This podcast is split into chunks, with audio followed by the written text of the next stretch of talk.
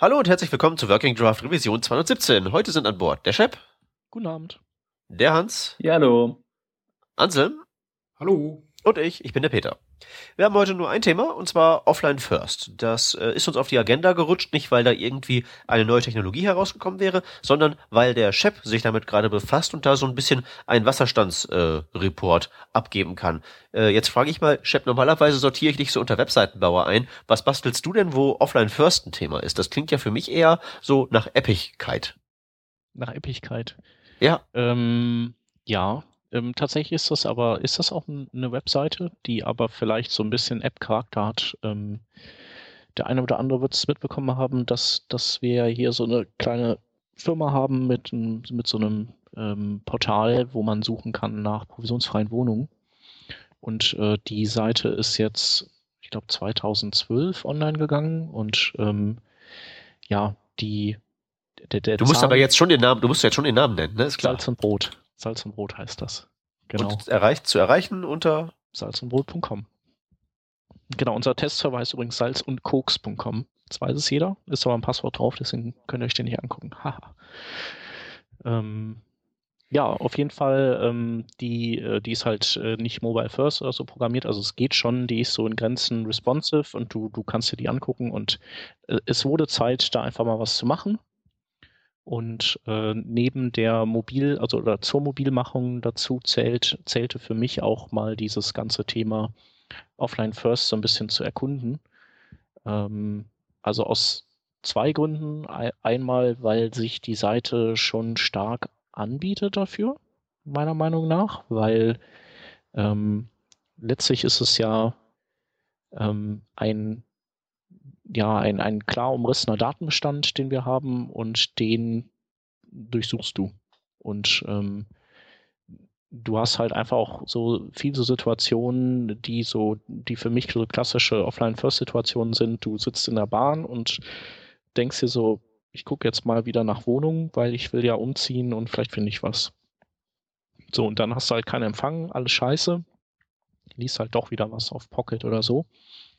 Und ähm, deswegen wollte ich das eben machen und äh, denke, dass das auch eigentlich ganz gut möglich ist. Und de der andere Vorteil, den ich eben auch sehe, ist, ähm, dass man dadurch mehr Verarbeitungsleistung äh, auf den Kleinen verschiebt und ähm, also wir haben jetzt keine Serverprobleme, aber ich finde grundsätzlich die Idee nicht schlecht, dass man äh, den Server entlastet und, und unter Umständen auch einfach nicht so unter Druck gerät, wenn mal was tatsächlich sein sollte oder man vielleicht mal irgendwie den upgraden muss oder so, dass die User dann einfach so weiter vor sich hin ähm, arbeiten können, ohne dass, dass sie davon was mitbekommen. Also das wird jetzt so eine, so eine klassische äh, Mobile-App, so Frontend alles, MVC-Framework gedöns und dann nur noch eine, eine API, um die Daten zu holen. Mm, ja, genau. Also es ist äh, genau, es ist eine RESTful äh, API und also das Ganze transferiere ich jetzt zu einer RESTful API. Es ist halt, ähm, ich baue sozusagen das, das existente Ding um. Also ich, ich schreibe jetzt nicht alles von Scratch, ähm, werde aber später einfach ein paar Dinge dann, dann wegschmeißen. Und ähm, ich, genau, die Suchseite mit, äh, mit allem, was dazu gehört, ist tatsächlich dann so Single-Page-Web-App-mäßig, aber ich werde auch die, wir haben halt noch so ein Flankieren drumrum ähm, auf Kirby aufbauend, ähm, so ein, ähm, ja, im Prinzip begleitende Seiten, die so diverse Dinge erklären, zeigen, machen und die werden dann halt eben auch offlineifiziert. Wenn ich dich jetzt frage, was Offline First eigentlich heißt, mhm. was würdest du antworten? Ähm, das hört sich jetzt, weil so im ersten Moment würde man vielleicht meinen, so aus dem, aus, so spontan, äh, Marketing-Sprech. Ja. Was heißt das überhaupt?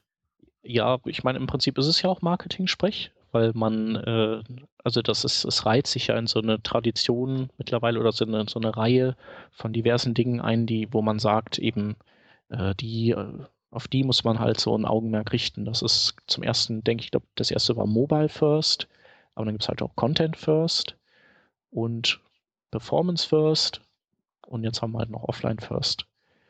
Ähm, aber letztendlich, ja, es geht einfach darum, dass, dass die Seite eben auch gewisse, also sie, sie läuft, am besten ist natürlich, wenn man Internet hat keine Frage. Aber wenn man kein Internet hat, dann ähm, ist man halt nicht komplett aufgeschmissen.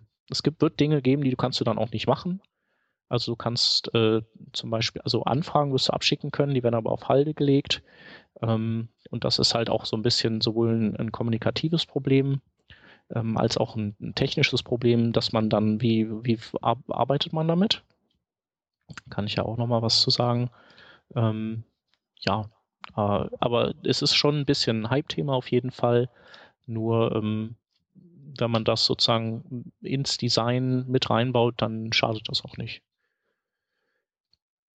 Also ich finde es grundsätzlich gut, eben weil ich, äh, weil ich, äh, weil ich eben unsere Seite sehe in Situationen, wo man eben, also wo man pendelt zum Beispiel, dass man ja. da gerne drin rumschmökert. Also geht es ja nicht so sehr darum, wirklich was zu haben, was offline funktioniert und wo jetzt jemand bewusst hinsurft, obwohl er weiß, dass, dass es offline, dass er offline ist oder so sein könnte, sondern es geht halt mehr so, äh, dass es, dass der Betriebs, dass der Betrieb störungslos äh, gesichert ist, selbst wenn die Verbindung halt schwankend sein sollte. Genau, also wir, wir werden das jetzt auch nirgendwo hinschreiben, dass das Ding offline funktioniert, sondern ähm, das ist so, so, ein, so ein Ding, das eben un, so unterbewusst äh, den, dem, dem User möglicherweise dann eben einfach ähm, gefällt oder zu Pass kommt. Genauso wie eine Seite, die schnell lädt. Das schreibt man ja auch nicht irgendwie drauf. Unsere Seite ist die schnellstladendste Seite für Immobilien oder sowas. Mhm. Weil genau das ist nämlich der Punkt, wo ich sonst immer den ganzen Offline-First-Leuten sage, dass sie vielleicht mal ein bisschen runterfahren sollen. Äh, weil der Normalbürger geht, glaube ich, nicht davon aus, dass eine Webseite funktioniert, wenn kein Internet da ist. Mhm. Ergo kann man da halt ganz schön viel Technik reinstecken, aber das bringt halt nichts, wenn man nicht gerade exakt diesen Use Case hat ähm, oder sagen wir mal den Anspruch hat, nur äh, schwankende Verbindungen, wie eben beim Pendeln, beim Zugfahren, das sozusagen wegzukompensieren. Genau, es soll halt einfach mit, mit der Seite soll halt kein Frust aufkommen.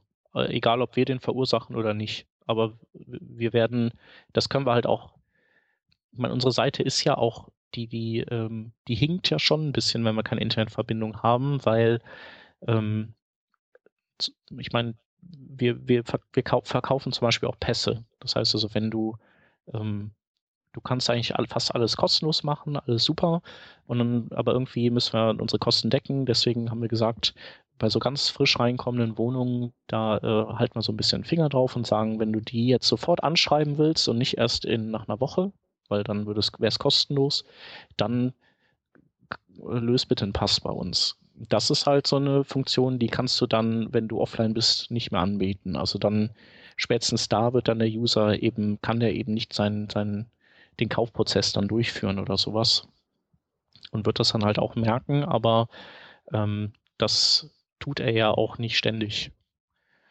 Ähm, und ich denke, das ist schon. Ja, es geht halt, also einfach so das, das Risiko des, des, des Frustes reduzieren insgesamt. Ist das Ziel. Genau.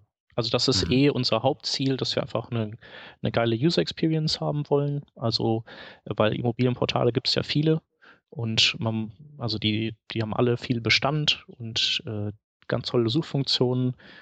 Und wenn die aber irgendwo Schwächen haben, dann bei der User Experience beziehungsweise beim, beim Design ähm, und das sind halt so die Stellen, wo wir uns dann, wo, wo wir sozusagen uns herausarbeiten können mit, mit, mit einer guten User Experience und so.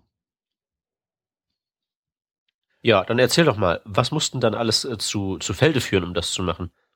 Musst du den Application Cache ähm, verwenden?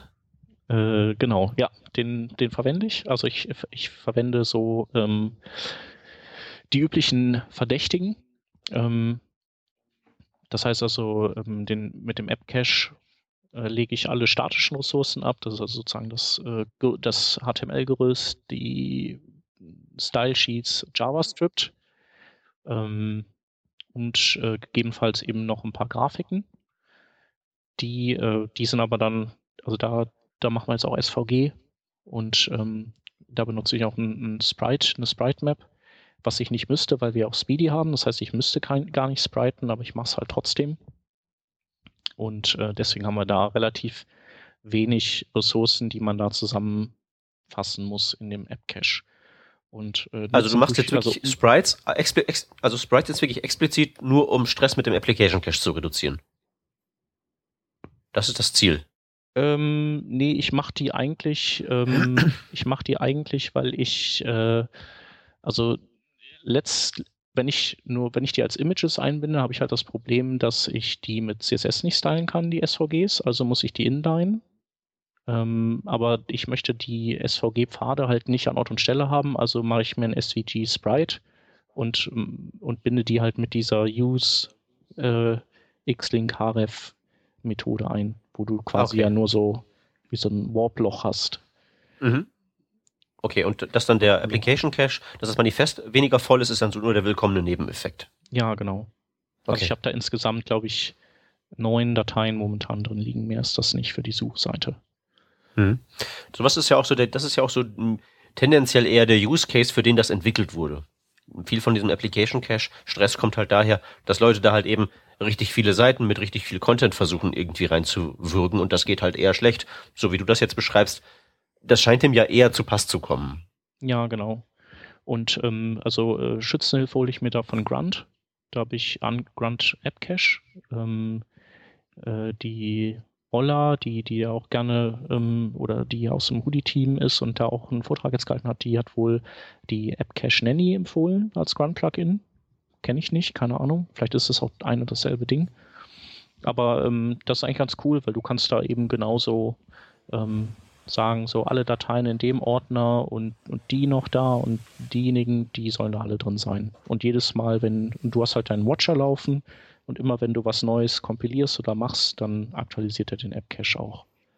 Und auch mit so einem kleinen, mit so einer kleinen Zählervariable um, damit das immer einen Reload triggert. Genau, der packt dann die, äh, den Timestamp rein und äh, noch irgendwie so eine Quersumme. Und das Mhm. funktioniert eigentlich ganz gut. Ich hatte nur einmal im Chrome, dass der irgendwie gar nicht mehr den App-Cache ausgetauscht hat. Das war so, das war wieder ein, das war wirklich ein Bug im Chrome. Aber sonst funktioniert das super. Ich habe auch so dann eben so das JavaScript von, das man auf HTML5 Rocks findet, drin, das ähm, dann eben guckt on, on Update Event, macht er einen Swap Cache und lädt die Seite neu. Ähm, das finde ich eigentlich ganz gut, weil das, weil ähm, die Seite sich so ähm, sehr danach verhält, wie man es erwartet. Weil klassischerweise ist es ja beim App-Cache so, dass er sich ja immer erst nach dem Laden aktualisiert und ich wollte halt nicht diese Irritationsmomente haben, ähm, wo ich dann irgendwie auf die Seite gucke und denke, warum ist das Style-Sheet immer noch nicht so, wie ich es halt kompiliert hatte und dann, ach ja, App-Cache, da muss ich jetzt ja nochmal laden und dann, genau.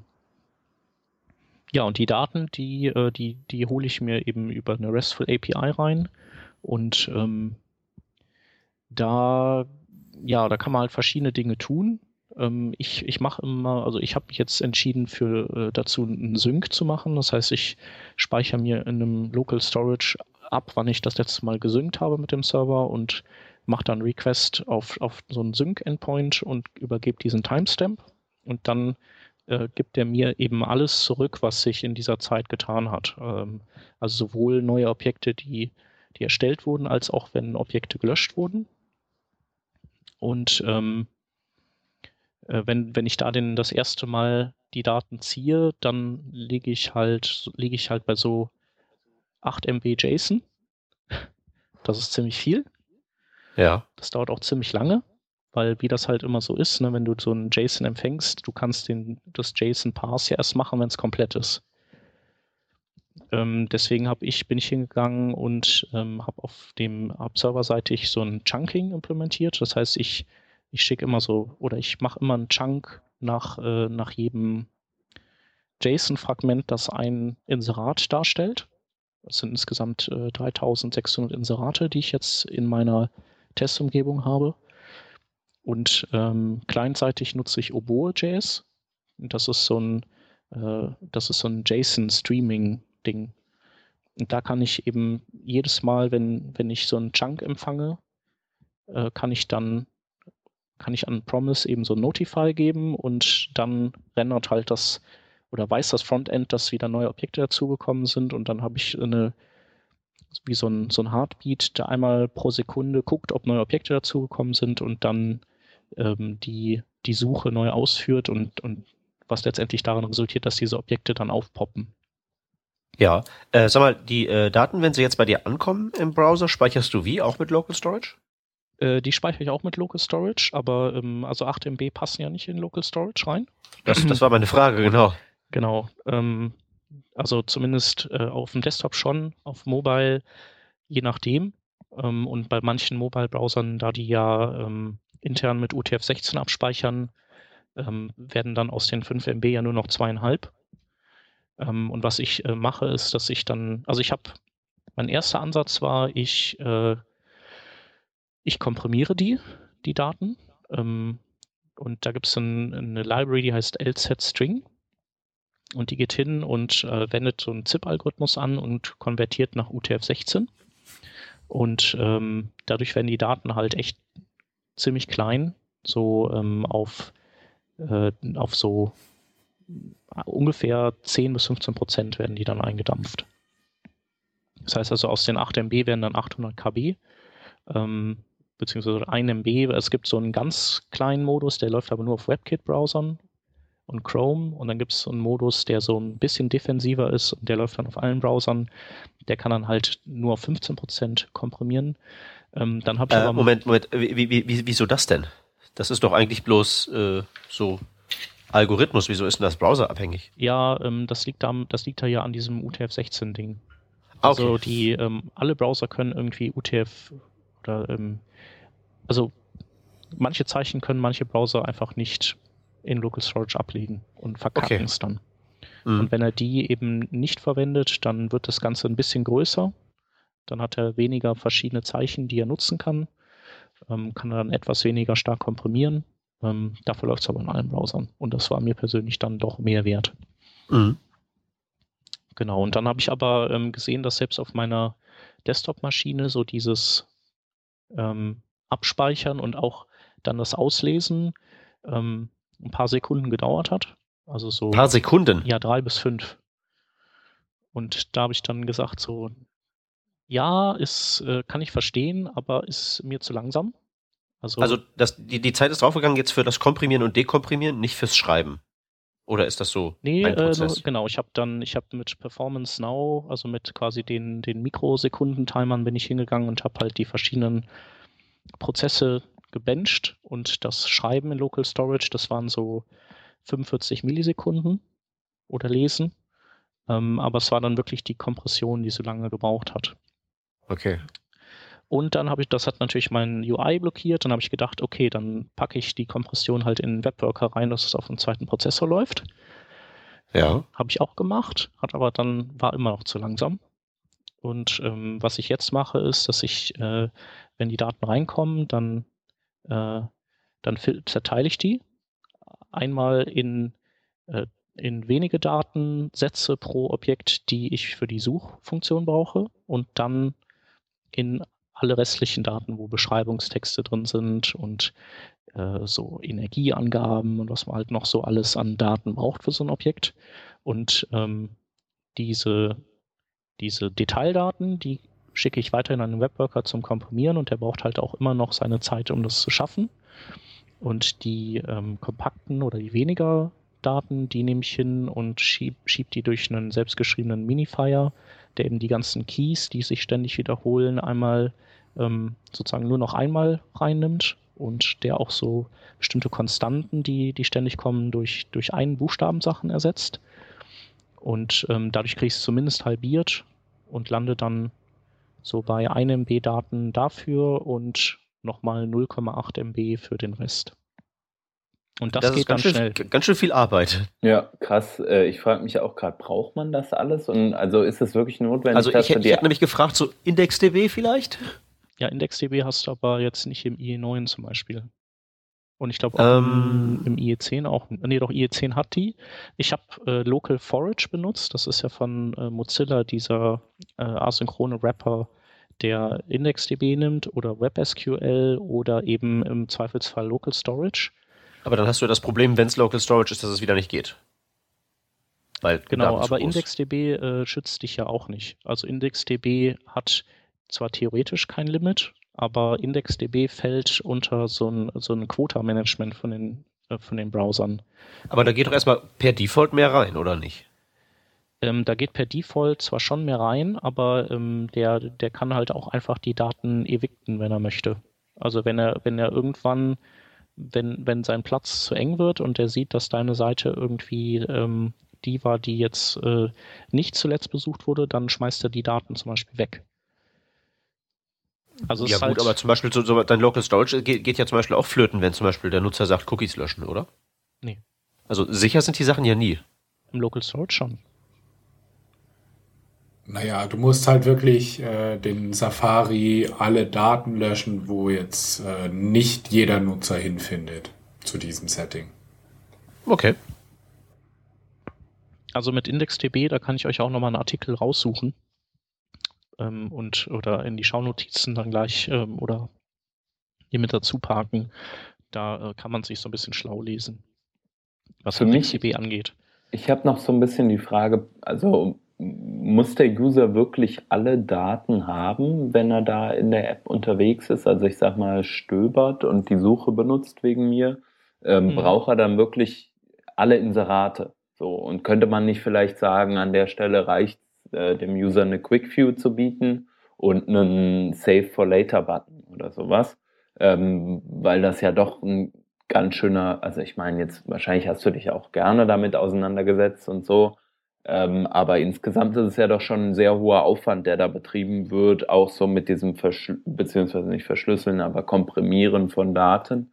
Mhm. Ähm, das ist ja eine Sache, die, die schon, sag mal, auch aufwendig ist, ne? Ja, auf jeden Fall. Aber es sind halt auch viele Learnings dabei. Also ja. es sind halt alles so Sachen, wo ich jetzt ähm, weiß, so, ah, okay, so und so sieht das aus. Das kann man halt dafür benutzen. Zum Beispiel habe ich festgestellt, dass ähm, Local Forage halt nicht mit dem Komprimierer klarkam. Ähm, der kann halt einfach keine UTF-16-Daten fressen anscheinend. Ähm, und der ist halt einfach abgekackt. Ähm, und direkt IndexDB ansteuern wollte ich auch nicht. Dafür ist mir die irgendwie ein bisschen zu, zu fies, zumindest momentan.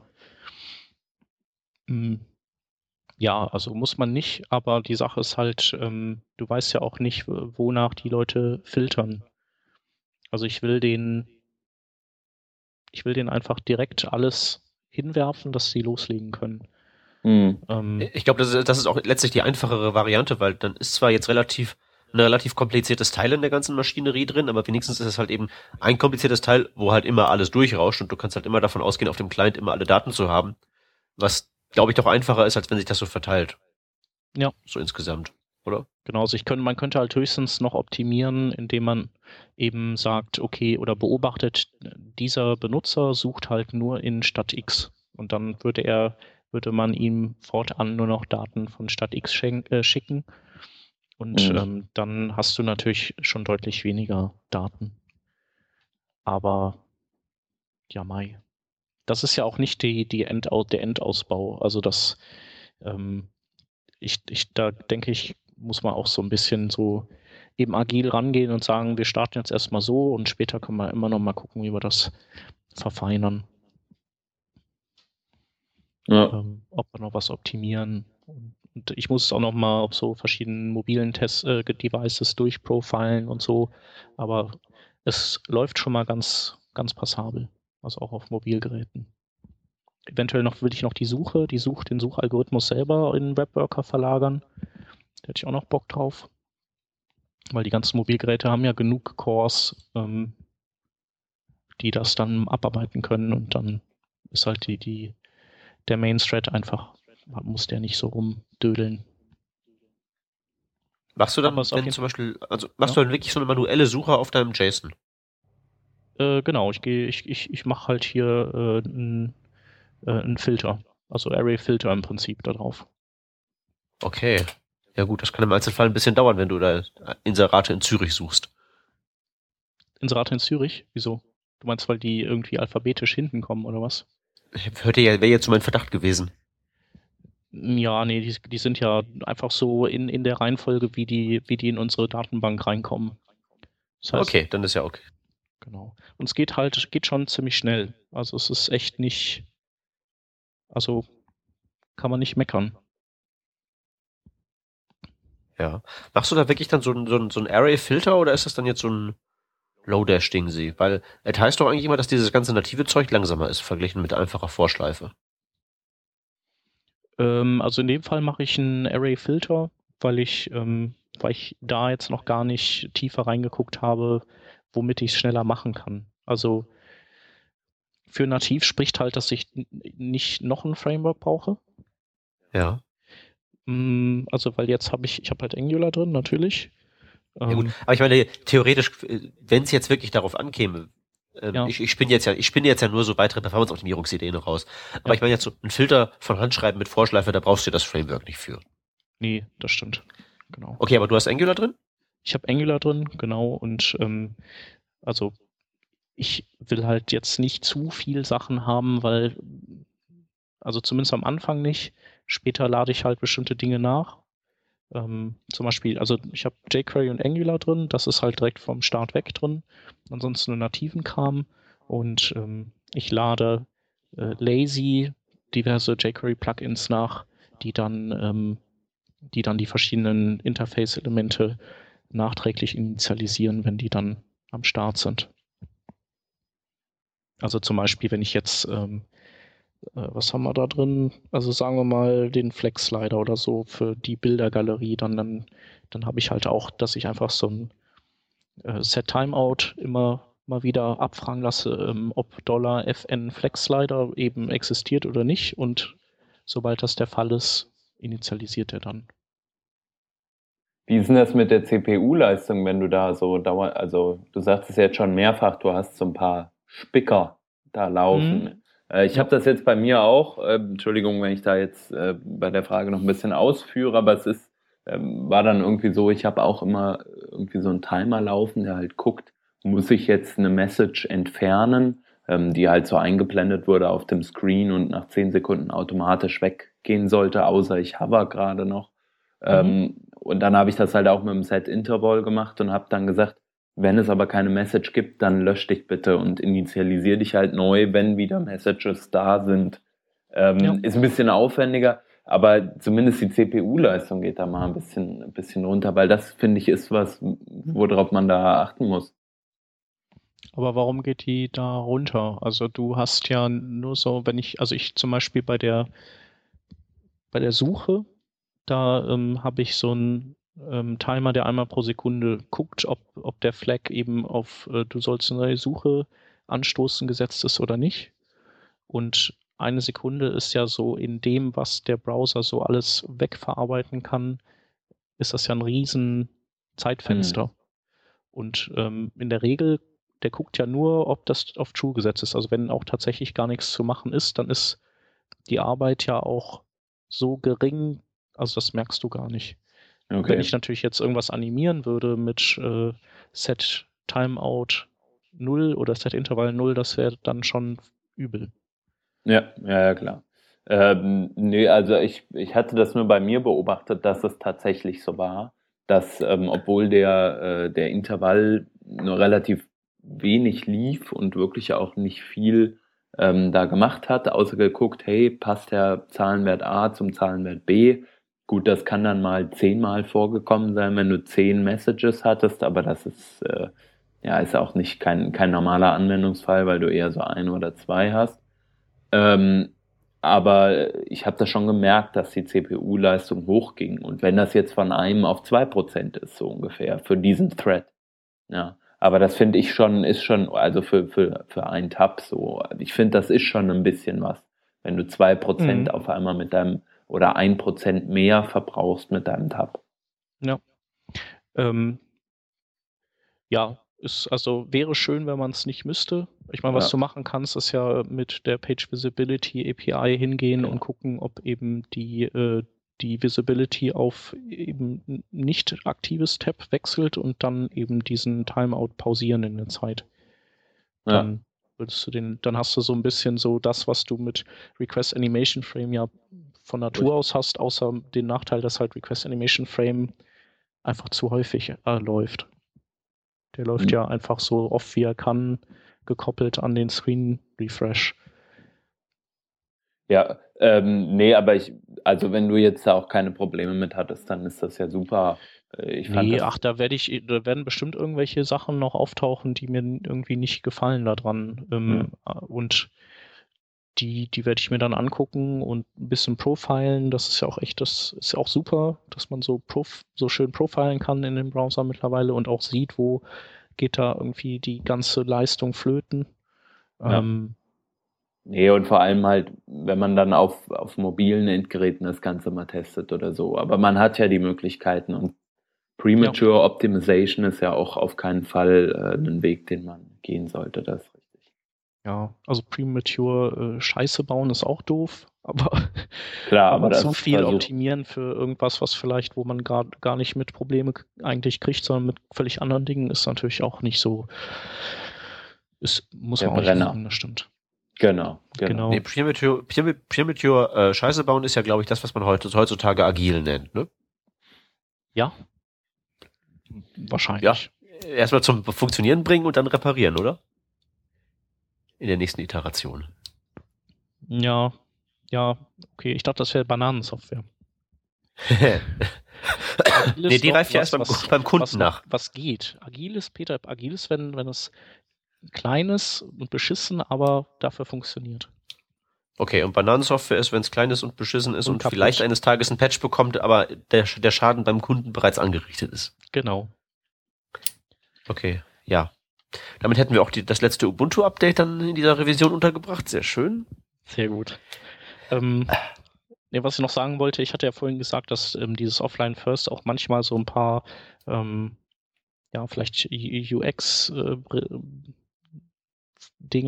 äh, Fragestellungen aufwirft oder eben wie, also wenn der User nicht merkt, dass er offline ist und der schickt halt eine Anfrage zum Beispiel an so ein Objekt ab, ähm, oder es kann ja auch irgendwas anderes sein, dann meinetwegen ein Mail-Client oder sowas. Du schickst eine Mail ab, dann muss halt deine Anwendung dir sagen, ach, guck, du bist gar nicht online. Äh, das passt so, ich lege das auf Halde. Ähm, aber wir müssen das halt später dann nochmal verschicken, wenn du wieder Internet hast. Und was ist, wenn, also erstmal das, das ist natürlich so, das kennen die Leute nicht.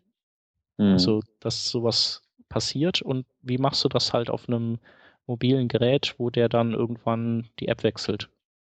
Und dann macht er das, dann schickt er ein paar Anfragen ab an die Objekte und dann sagt er, ja, alles super, jetzt habe ich das getan, jetzt äh, lese ich ähm, in Pocket wieder weiter. Du brauchst Service Worker. Brauchst du Service Worker, genau. Also das ist auch, das ist auch noch ein Thema, mit dem ich mich hier beschäftigen will. Ähm, einmal ein Service Worker, der eben ähm, im Hintergrund dann die Dinger absendet, wenn das Internet wieder auftaucht irgendwo.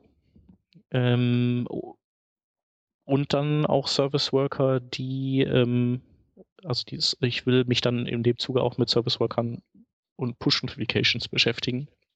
Ähm, weil wir haben auch so einen Suchagenten, den du schalten kannst. Und auch da wäre es natürlich cool, wenn der dir nicht nur eine Mail schickt, sondern eben auf dein Mobildevice auch pusht. Das heißt also, das wäre dann auch noch ein Spielfeld. Also in Chrome habe ich das jetzt mal ausprobiert mit den Push-Notifications, beziehungsweise halt ausprobieren lassen. Mhm. Oder auf meinem Handy von aktiviert. Personal. Von Personal. Nee, und das funktioniert. Also ich finde das, ich fand das krass, weil dann hast du so eine Webseite im Hintergrund offen, äh, Mhm. irgendwo in deinem Chrome. Ähm, und der Chrome ist ja mittlerweile in Android wie, ein, wie eine App. Also jedes Tab ist ein, kann potenziell ja, eine ja. eigene App sein, so wenn man das möchte. Ja. Ähm, und das ist ziemlich cool und da kann man auch einfach sagen, hier, also als Webseitenbetreiber jetzt, sag ich mal, als äh, Administ, nee, wie sagt man, Webmaster, als Webmaster Wow. kann man da hingehen und sagen, hier, ich möchte gerne Push-Notifikationen an dich schicken. Und Ja. dann kannst du sagen, yo, läuft, so wie bei der Location API oder so, Mhm. kann man es dann zulassen. Und ähm, dann kriegt man irgendwann, also zum Beispiel habe ich heute dann äh, nach zwölf Stunden Webseite nicht angefasst, habe ich dann diese Notifikation bekommen. Das fand ich schon äh, sehr interessant. Ja. Ja, das ist auch cool. Und was ich auch noch mir angucken wollte, ist irgendwie der Chrome hat in der neuesten Version auf Android auch die Möglichkeit irgendwie, dass er, dass du triggern kannst, so eine, so eine ähm, Aufforderung, die Seite oder so ein äh, oder den Hinweis triggern kannst, dass der User die Seite eben auf den Homescreen hinzufügen kann. Ach krass. Also Install to Homescreen äh, Benachrichtigung an den User. Ähm, das würde da halt auch noch reinpassen. Da bin ich mal gespannt drauf. Und ähm, ja, für alle, die das halt nicht haben, da gibt es ja dann, ich glaube, es gibt da auch so, oder wollte ich mich nochmal beschäftigen mit, gibt so Tricks wie, dass du mit einem äh, Set Timeout und dann einem Alert einen Tab wiederholen kannst, der halt im Hintergrund liegt. Das, also das, was ich halt dann mache, wenn ich, wenn ich halt solche Nachrichten noch auf Halde habe und ich halt einmal noch brauche, dass der User den, den Browser öffnet, ob ich dann irgendwie in die Richtung mal was ausprobiere. Mm. Ne? Das Weil ja- das wäre ja auch ein bisschen doof, wenn er da irgendwie tausend Leute anschreibt und sich und dann darauf wartet, dass die antworten und dummerweise hat er das Tab halt nicht mehr geöffnet, nachdem er dann endlich wieder Internet hatte. Und die Dinger bleiben für immer und ewig dann da drin und verrecken. Ja, man sollte ihn darauf hinweisen, dass da irgendwie etwas noch nicht Genau. synchronisiert ist. Ja, das wollte ich auf jeden Fall tun, aber ähm, trotzdem, also kann es ja dann sein, dass es dann wieder vergisst. Ja, ja stimmt. Also das ist schon auch interessant, sich mit diesen Fragen zu beschäftigen. Sowieso so User Guidance, User Experience und so. Auch, auch wie wir jetzt so verschiedene Inputs machen, weil so eine Suche, die, die kann ja schon mal echt in sehr viel Inputs ausarten. Also ist auch cool. Einfach so, man muss äh, auch viel Mut aufbringen, bestimmte Dinge wegzulassen. Also wir, wir, wir, wir sammeln da auch jetzt so Metriken, was die Leute eigentlich so in der Regel suchen und, und bieten halt diese Sachen als Knöpfe an und alles andere wird, kommt dann halt so, alles, was ferner lief, ist dann vielleicht noch erreichbar, aber nur über so einen Select Dropdown und in dem, der dann aber durchsuchbar ist oder so. Und Geolocation natürlich auch. Dann kriegst du halt so die wichtigsten Städte Deutschlands plus die drei, die bei dir in der Nähe sind, angeboten. Also ist ein, ein also dieses ganze Projekt ist so voller Learnings. Ja, und es ist halt auch so von dem, vom Ausmaß her, so, dass es halt in die heutige Technologielandschaft so gerade eben reinpasst mit dem Application Cache und so. Wenn es nur ein bisschen anders wäre, wird es schon schwieriger werden. Wahrscheinlich schon, ja.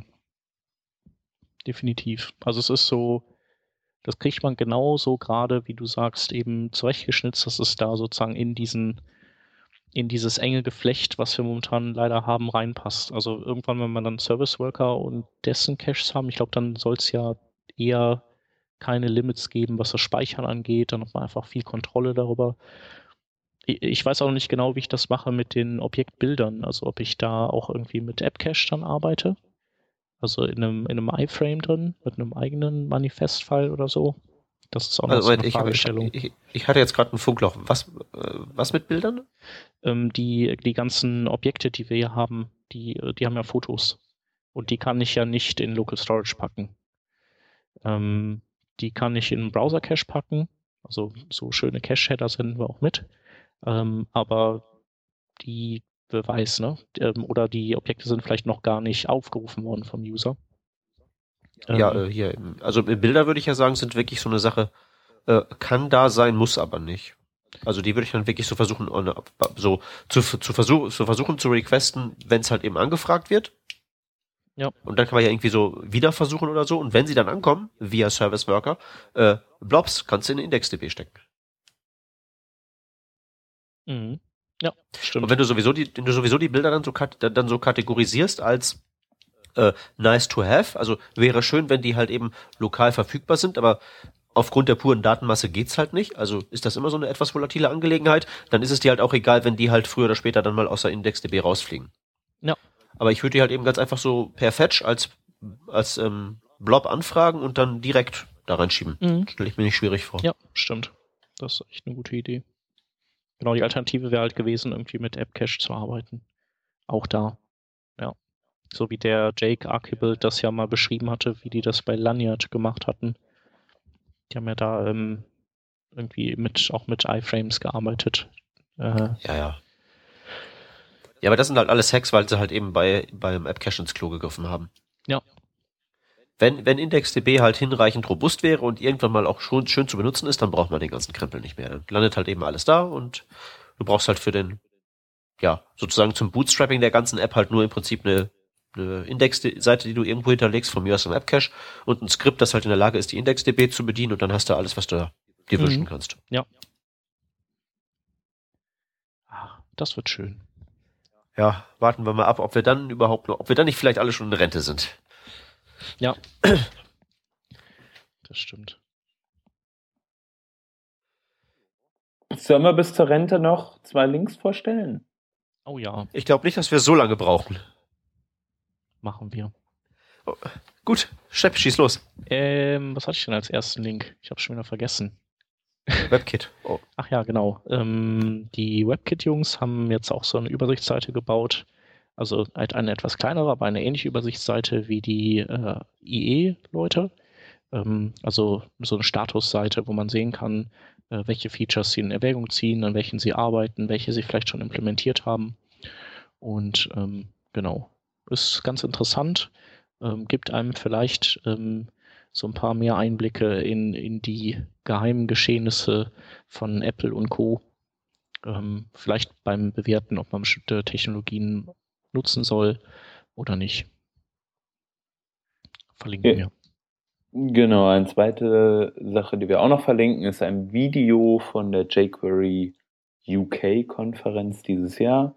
Da hat der Mark Otto, Otto, Otto, Otto, äh, einer der Entwickler von Bootstrap, mal sein Konzept zum Thema modulares CSS vorgestellt und hat in dem äh, Bereich einfach mal ausgeführt, was so ein paar Best Practices sind, wie man eigentlich CSS schön aufbauen kann, wenn man eine etwas größere äh, App oder Webseite baut. Äh, fand ich sehr interessant. Ähm, das Konzept dahinter vor allem, äh, das ist äh, sehr gut und sollte jeder verinnerlichen. Deswegen gerne mal angucken für diejenigen, für die es interessant ist. Es ist auch nicht so wahnsinnig lang, dass das eine Zumutung wäre. Das ist richtig. 30 Minuten. Das ist so. bei Videos ja immer sehr, sehr wichtig. Wenn die da 45 Minuten bei so einem Vortrag rumsülzen, Das überlegt man sich zweimal, ne? Ja. Ja, dann haben wir die 217. 217? Ja, eingetütet. 217. Wir sagen Tschüss. tschüss, bis zum nächsten Mal. Ciao, ciao. Ciao. Tschüss.